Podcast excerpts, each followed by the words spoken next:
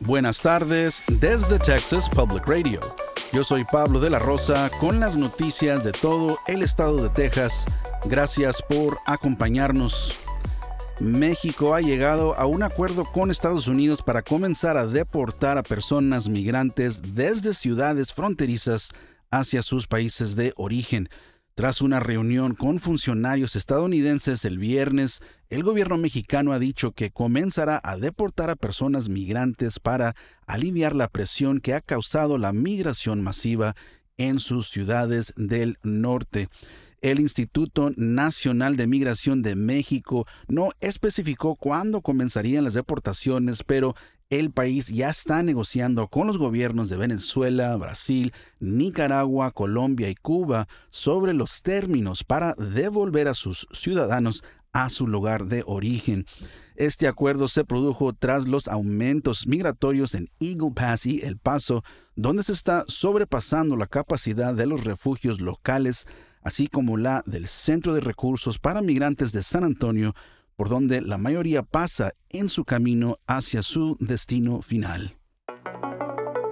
La sobrepoblación en el Centro de Recursos para Migrantes en la Avenida San Pedro en San Antonio ha causado que cientos de migrantes tengan que dormir en el estacionamiento.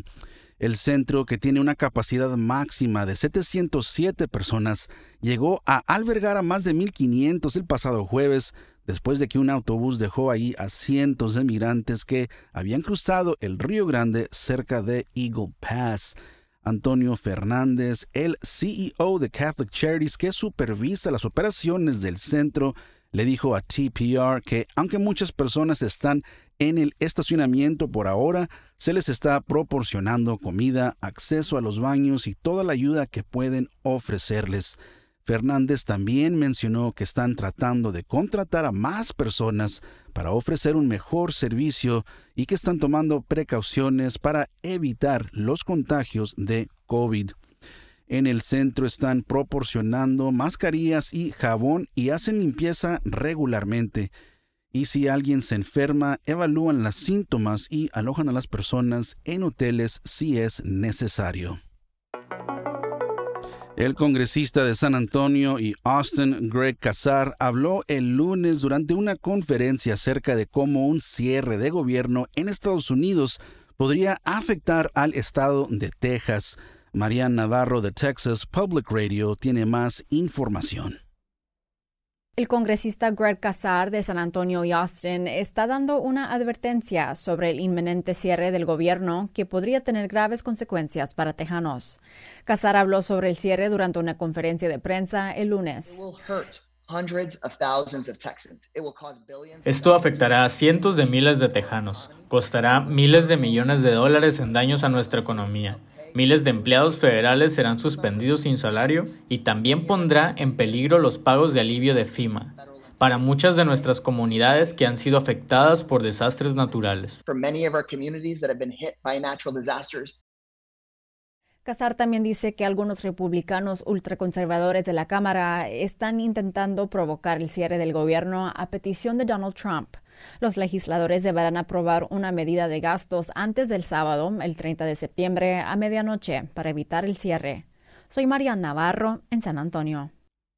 Según datos mantenidos por la Oficina de Administración de Personal de Estados Unidos y el Departamento de Defensa, un cierre del gobierno podría afectar a más de 100.000 empleados federales y 110.000 miembros activos del servicio militar en Texas. Científicos del Centro Espacial Johnson de la NASA pronto comenzarán a estudiar pequeñas piezas de un asteroide recolectadas durante una misión de siete años que terminó el pasado fin de semana. Las muestras son como una cápsula del tiempo del antiguo sistema solar. La misión Osiris Rex se lanzó en 2016 y viajó miles de millones de millas hasta llegar a un asteroide llamado Bennu. Los científicos pasaron más de un año trazando mapas de él y luego tomaron una muestra que fue devuelta a la Tierra el fin de semana dentro de una pequeña cápsula. La misión es un esfuerzo por estudiar los orígenes de la Tierra y de las sustancias como el agua.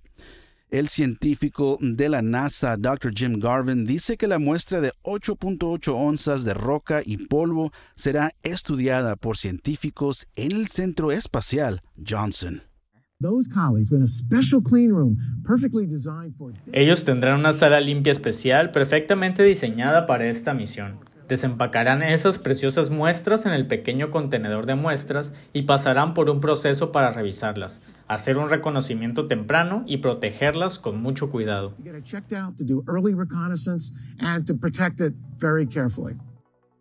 Una sala ultra limpia llena de nitrógeno en el centro espacial será utilizada mientras se estudia la muestra. Esto ha sido TPR Noticias al Día. Nos vemos mañana miércoles con más reportajes de todo el estado. Siga nuestro canal en YouTube o Facebook para no perderse ninguna historia. Desde el Valle del Río Grande para Texas Public Radio, yo soy Pablo de la Rosa. Este año en Texas Mutual Insurance Company estamos celebrando 25 años de dividendos con un récord de 340 millones distribuidos en negocios de Texas. Vea cómo los negocios son mejores con Texas Mutual en texasmutual.com diagonal dividendos.